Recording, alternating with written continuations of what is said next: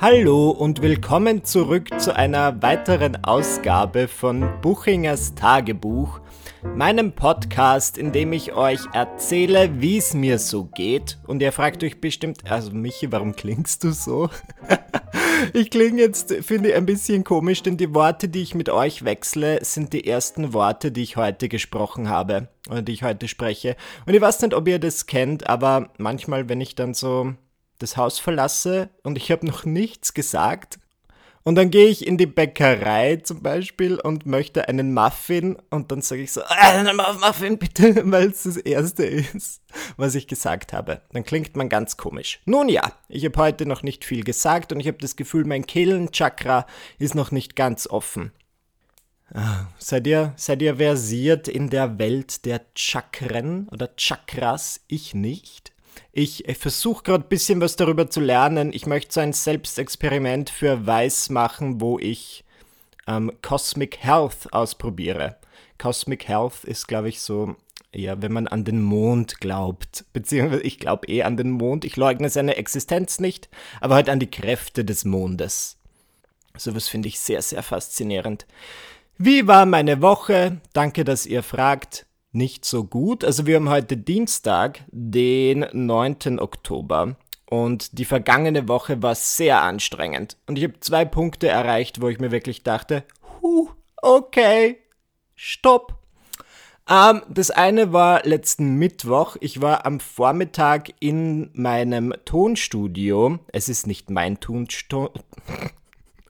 Es ist nicht mein Tonstudio. Ich weiß nicht, warum ich das so gesagt habe. Ich war in einem Tonstudio und dort habe ich mein zweites Hörbuch aufgenommen. Lange Beine, kurze Lügen. Michi schenkt euch reinen Wein ein. Es erscheint natürlich auch als Printbuch, aber es über es obliegt euch. Ist es ein Wort obliegt? Es obliegt euch auszuwählen, welches Medium ihr nutzt, um das Buch zu konsumieren. Diese Hörbuch-Sessions schauen so aus, dass ich so drei bis vier Stunden in einem Raum bin und auf mein iPad starre und das Buch vorlese. Und das Lustige ist, meine Augen tun so weh, wenn ich auf so lange auf ein iPad starre.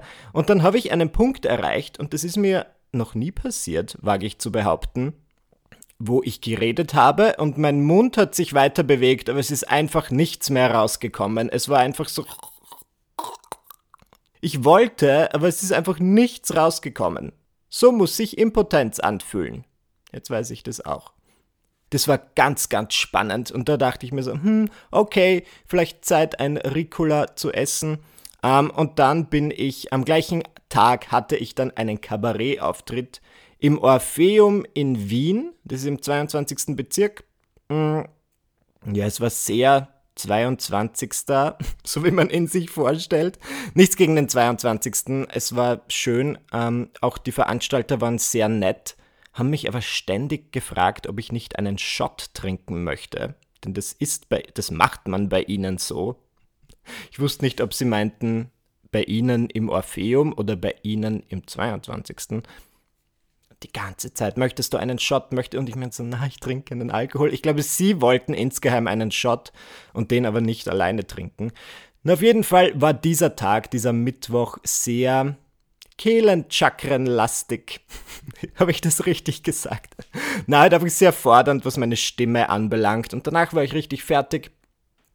Ähm, es ist auch immer, finde ich, psychologisch sehr schwer, wenn man auf einer Bühne steht und es sind 300 Leute im Publikum und die lachen und dann gehst du nach Hause und dort bist du alleine. Das ist wirklich, ich bin danach wirklich immer traurig und freue mich diesbezüglich schon, wenn ich dann mit Dominik zusammen wohne. Das passiert demnächst, damit dann jemand zu Hause ist.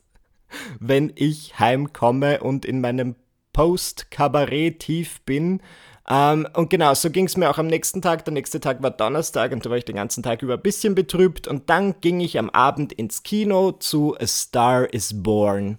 Und es war eine Kooperation, das heißt, ich wurde bezahlt, um auf Instagram darüber zu posten. Aber das, was ich jetzt sage, ist meine eigene Meinung und unbezahlt. Es war ein guter Film. Er war wirklich, ich habe mir was anderes erwartet. Es war so, kennt ihr die Sorte Film, so wie Dreamgirls oder Jetzt fällt mir kein zweites Beispiel ein. Jetzt habe ich aber schon Oder gesagt. Was ist noch so ein Film? dieser Film über Hildegard Knef mit Heike Makatsch, genauso war das, wo ich einfach dachte, okay, das wird vielleicht ein netter Film und ich wusste nicht, dass dieser Film so lang, also ich wusste schon, dass er lang ist, aber dass die erzählte Zeit so lang ist, falls es Sinn ergibt. Ich weiß nicht, ob ihr das noch aus dem Deutschunterricht kennt. Erzählzeit und erzählte Zeit. Ich glaube, die Handlung von A Star is, ich dachte, A Star is Born wird so wie Burlesque, was halt einfach so ein netter Schwank aus dem Leben. Und stattdessen geht dieser Film halt über fünf Jahre, würde ich sagen, oder länger.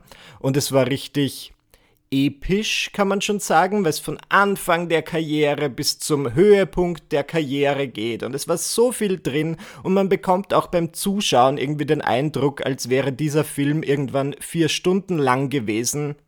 Aber sie haben ihn dann gütigerweise gekürzt auf zweieinhalb Stunden.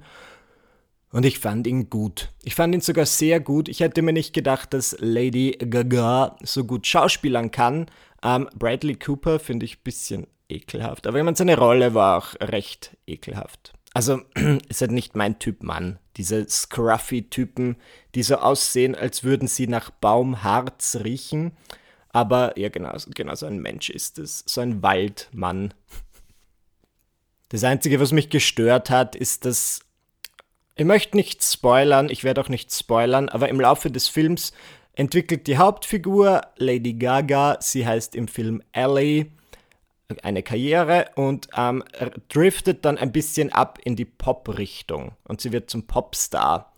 Und ihr Pop wird so komisch dargestellt. Also sie singt halt über Jeans, du siehst so gut aus in deinen Jeans und sie hat, sie hat eine unmögliche Frisur, sie trägt absolut lächerliche Outfits, nicht so wie Lady Gaga, sondern einfach unschmeichelhafte Outfits. Und das wäre alles schön und gut, wenn sie dafür belächelt werden würde, aber sie wird halt total gefeiert und gewinnt Preise. Und ich denke mir so, als würde irgendjemand, der Songs über Jeans schreibt, äh, einen Musikpreis gewinnen, einen wichtigen Musikpreis. Ich möchte nicht spoilern, ich sage nicht welcher Preis. Das war mir, das fand ich so ein bisschen, es war fast ein bisschen sketchartig, diese, diese Stelle. Ein bisschen zu parodisierend. Und dann bin ich raus aus dem Film und der, es war, das, ja, es war ein emotionaler Rollercoaster. Bereitet euch vor, nehmt Taschentücher mit, denn ihr werdet masturbieren wollen. Es ist einfach so, ja, yeah, geil. Naja, und dann war es 23 Uhr und dann bin ich noch mit dem Auto ins Burgenland gefahren. Das Burgenland ist die Gegend, aus der ich komme, und in mein Elternhaus. Und dort habe ich geschlafen, da ich am nächsten Tag um 5 Uhr aufstehen musste, um nach Pötsching zu fahren, das ist die Nachbarortschaft, denn dort wurde die Frühstückssendung Guten Morgen Österreich aufgezeichnet und ich bin eine absolute Fame-Whore. Ich nehme im Moment all die Aufmerksamkeit, die ich kriegen kann. Ähm, aus gutem Grund. Es kommt jetzt mein neues Buch raus am 9. November. Ich bin auf Tour mit meinem Kabarett und ich möchte einfach, dass die Leute wissen, dass es das gibt. Selbst wenn die Leute, selbst wenn 10.000 Leute das sehen und zwei davon das Buch kaufen, sind es immerhin zwei Leute, die das Buch kaufen. Deswegen mache ich im Moment sehr, sehr viel ähm, und habe das halt gemacht. Aber ich weiß nicht, ob ihr das kennt. Ich war dann so gestresst, dass ich noch rechtzeitig ähm, nach Hause komme. Ich bin wirklich auf der Autobahn sehr schnell gefahren und war dann so kurz nach Mitternacht in meinem Elternhaus. Und dann bin ich dort im Bett gelegen und ich konnte einfach nicht schlafen. Und so geht es mir so oft, wenn ich einfach das, wenn ich weiß, okay, ich muss jetzt schlafen, morgen muss ich früh auf. Ich bin dann irgendwann um halb zwei eingeschlafen und um fünf wieder auf. Und ihr merkt schon, ich jammere nur, aber es war mir auch zum Jammern. Am nächsten Tag bin ich dann dorthin gefahren und die Frühstückssendung war ganz witzig. Ich bin glaube, ich bin gemacht fürs Frühstücksfernsehen. Ich weiß, das ist vielleicht ähm, nicht der Eindruck, den ihr von mir habt, weil Viele meinen, dass ich so ein negativer und grummeliger Mensch bin, aber insgeheim liebe ich das Frühstücksfernsehen, ja, weil es gibt einfach keine harten Nachrichten im Frühstücksfernsehen. Selten. Du, du redest über das Wetter, ähm, Baby, Welpen, Kinder, die irgendein besonderes Talent haben und es ist einfach leichte Kost und das ist genau meine Art von Entertainment. Mir wurde vor einigen Jahren eine Stelle beim Frühstücksfernsehen angeboten und ich habe sie abgelehnt. Warum auch immer. Ich bereue das ein bisschen. Ähm, ich meine, es war mein Hauptgrund, warum ich es abgelehnt habe, war, weil es eine Sache, es war nur ein kurzes Segment, das so einmal in der Woche stattfinden soll. Und ähm, ich, ich fand es halt dann komisch, dass ich dann einmal die Woche um 3 Uhr morgens aufstehen muss, weil die haben noch früher angefangen als das Frühstücksfernsehen, bei dem ich zu Gast war. Und ähm, die Bezahlung war durchschnittlich. Aber es wäre natürlich, also ich glaube, die Leute, Ö Österreich würde mich eher kennen, wenn ich das Angebot angenommen hätte. Und das finde ich manchmal ein bisschen schade. Aber gleichzeitig, ich genieße auch die Freiheit. Ich stelle es mir schwierig vor, dass wenn du so einen regelmäßigen Job im Fernsehen hast, ist zwar total toll für die Sichtbarkeit und für deine Karriere, aber wann fährst du dann in Urlaub? Wenn du dann so einmal im Jahr zwei Wochen Urlaub bekommst, ja, genau, über das mache ich mir Gedanken. Ja, dann war ich quasi dort und das war gut, es war schön. Ich bin dann wieder nach Hause, habe ein Bad genommen und dann ging es um 12 nach Eisenstadt, das ist auch im Burgenland, zur Pannonischen Tafel. Dort haben die berühmte Bloggerin und Podcasterin Maddie von A Mindful Mace, so heißt ihr Podcast. Ich weiß nicht, warum ich lache, ich liebe diesen Titel. Wir haben bei der Pannonischen Tafel ausgeholfen und die Pannonische Tafel ist eine soziale Einrichtung, wo Menschen denen es oder auch finanziell nicht so gut geht, einfach hingehen können. Es wird für sie gekocht. Sie können in einem, in einer Art Supermarkt zum Beispiel drei Kilo Brot um 10 Cent kaufen. Und das sind halt Lebensmittel aus dem regulären Supermarkt, die kurz, also die, die ein bisschen über dem Abfalldatum sind. Und es ist total wichtig, dass es sowas gibt. Ich habe mir wirklich nie Gedanken darüber gemacht. Ich bin normal so ein Mensch, der so Scheuklappen trägt und ich mache mir wenige Gedanken darüber, dass es auch Menschen gibt, denen es nicht so gut geht. Und es ist einer meiner größten Fehler, aber ich glaube, ich mache das auch. Also ich würde halt nur Trübsal blasen, wenn ich zu sehr darüber nachdenken würde, glaube ich. Und dann war ich dort und es war wirklich schön und gleichzeitig sehr, sehr traurig, weil die pannonische Tafel kurz vor dem Aus steht. Also die müssen wahrscheinlich zusperren nach zehn Jahren am 1. November. Und ich habe jetzt, also sie brauchen halt monatlich 8000 Euro, um zu überleben. Und sie finanzieren sich halt fast ausschließlich durch Spenden oder nur durch Spenden, ich weiß es nicht. Und ähm, ja, ich habe dann halt, ich versuche jetzt irgendwie zu helfen. Ich habe auf Facebook einen Geburtstags-Fundraiser erstellt, also eine Spendenaktion, weil ich am 21. Oktober Geburtstag habe und ich wünsche mir wirklich nichts. Ich bin einer dieser Menschen, alles, was ich möchte, kaufe ich mir selbst ja, es geht mir gut, ich habe wirklich kein Bedürfnis, irgendwas zu bekommen. Mein Ziel ist es, 500 Euro für die pannonische Tafel zu sammeln und ähm, ich verdopple das dann. Also bis 800 Euro. Ich konnte es irgendwie nicht. Ich würde auch jeden Betrag verdoppeln, versteht mich nicht falsch, aber auf Facebook konnte ich nur eingeben, maximal 852 Euro kann ich verdoppeln. Und ich dachte mir so, Facebook, Glaubst du, ich habe nicht mehr Geld? Aber es ist okay. Ich habe jetzt alle Spenden bis 800 Euro verdopple ich. Das heißt, wenn wir das Ziel erreichen, dann steigt die pannonische Tafel schon mal mit 1600 Euro aus und das wäre schon mal sehr gut. Falls ihr Interesse habt, das Ganze läuft noch bis 24. Oktober und ich gebe euch den Link in die Infobox. Und wir haben das Ziel zur Hälfte erreicht. Also es, wir sind am besten Weg. Ja, und das hat mich halt emotional auch ein bisschen mitgenommen, weil es mir sehr, sehr leid getan hat. Aber ich kann wirklich nicht klagen. Ähm, die Leute, die dorthin gehen, klagen auch nicht. Das fasziniert mich immer so, dass diese Menschen dann so positiv sind. Nun gut, und dann bin ich mit dem Auto zurück nach Wien gefahren und da war ich schon so richtig sauer. Ja, Autofahren stresst mich, ich war wirklich müde, ich habe dann immer Angst, einen Unfall zu bauen.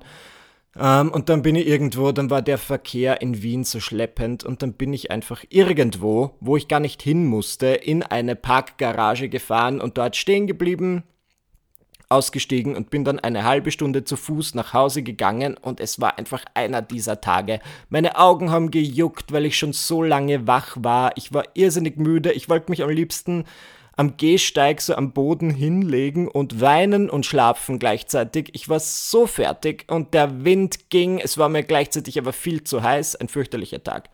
Und dann bin ich heim und ich wollte so gerne schlafen. Aber ich konnte nicht schlafen, denn eine gute Freundin von uns hat Geburtstag gefeiert um 20 Uhr und ich konnte das unmöglich verpassen. Das ist eine Freundin, die hat schon viel für Dominik und mich getan und ich dachte mir so, ja, das Mindeste, was du tun kannst, ist zu ihrer Geburtstagsparty zu kommen. Und ich habe es getan, aber ich war so richtig. Und ich muss gestehen in diesem Podcast an dem Tag, ich bin jetzt seit einem halben Jahr Anti-Alkoholiker, aber ich war so kurz davor, Alkohol zu trinken. Ich habe wirklich mir gedacht, ich wusste einfach, ich hatte Kopfweh, mein ganzer Körper hat gejuckt, ich war schlecht drauf und ich dachte mir, wenn ich einfach ein Bier bestelle und das trinke, dann sind all diese Symptome weg. Ja, dann geht es mir so viel besser. Und ich habe aber zum Glück diesen, diesen, dieses Verlangen Dominik berichtet und er hat sofort gesagt, nein, Sicherlich nicht. Don't do it. Und da bin ich sehr dankbar. Ich bin wirklich dankbar, dass ich es nicht getan habe. Es wäre schade gewesen, so lange nüchtern oder trocken zu leben und dann wieder anzufangen. Aber ich, ich war, ich möchte euch die Wahrheit sagen, ich stand kurz davor. Und ein Bier treibt mich jetzt nicht in die Alkoholsucht, trotzdem. Ich bin so ein ganz oder gar nicht Mensch. Ich kann entweder total viel Alkohol trinken oder gar keinen. Nun gut, und dann habe ich wirklich zehn Stunden geschlafen. Die Party war ganz lustig. Es, es waren viele ältere, also unsere Freundin wurde 50 und es waren auch entsprechend ältere Menschen dort und ich habe eine Bekannte getroffen und jedes Mal, wenn wir uns sehen, die hat halt irgendwie abgespeichert, okay, Michael macht was mit dem Internet und sie möchte immer nur über Instagram sprechen und sie meinten so, ja, bist du heute privat hier oder postest du auch auf Instagram? Und ich denke mir so, was denkst du, Bitch? Glaubst du, ich wurde bezahlt, dass ich auf dieser Geburtstagsparty bin und muss jetzt was posten? Das finde ich immer komisch, wenn Leute mich so auf eine Sache reduzieren. Man kann auch, ich habe auch Wissen über andere Dinge. Es war laut in dieser Bar und sie meinte, ja, es war so lustig, ich habe dich letztens gesehen in der Generali-Werbung, wo du so sitzt in einem Schaukelstuhl und in die Kamera sagst, na da bin ich mir sicher. Und das war so lustig. Wirklich toll, Michael. Und ich war, ich muss sagen, ich war nie in einer Generali-Werbung. Also Generali ist so eine Versicherung und ich wusste nicht, wovon sie redet. Und es war aber so laut und einfach so unangenehm in dieser Bar, dass ich einfach gesagt habe, oh ja, danke schön, das hat total Spaß gemacht, das war ein toller Dreh. Ich habe einfach gelogen. Sie glaubt jetzt, ich bin Generali-Testimonial. Ja, und dann bin ich nach Hause und habe 10 Stunden geschlafen. Und jetzt denkt ihr euch vielleicht, super Michael, tolle Geschichte, dann konntest du doch sicher am Wochenende entspannen. Nein. Denn am Wochenende war die Taufe von Dominiks Nichte und es war eh total schön, aber es war halt trotzdem, wir mussten dann wieder zurück ins Burgenland.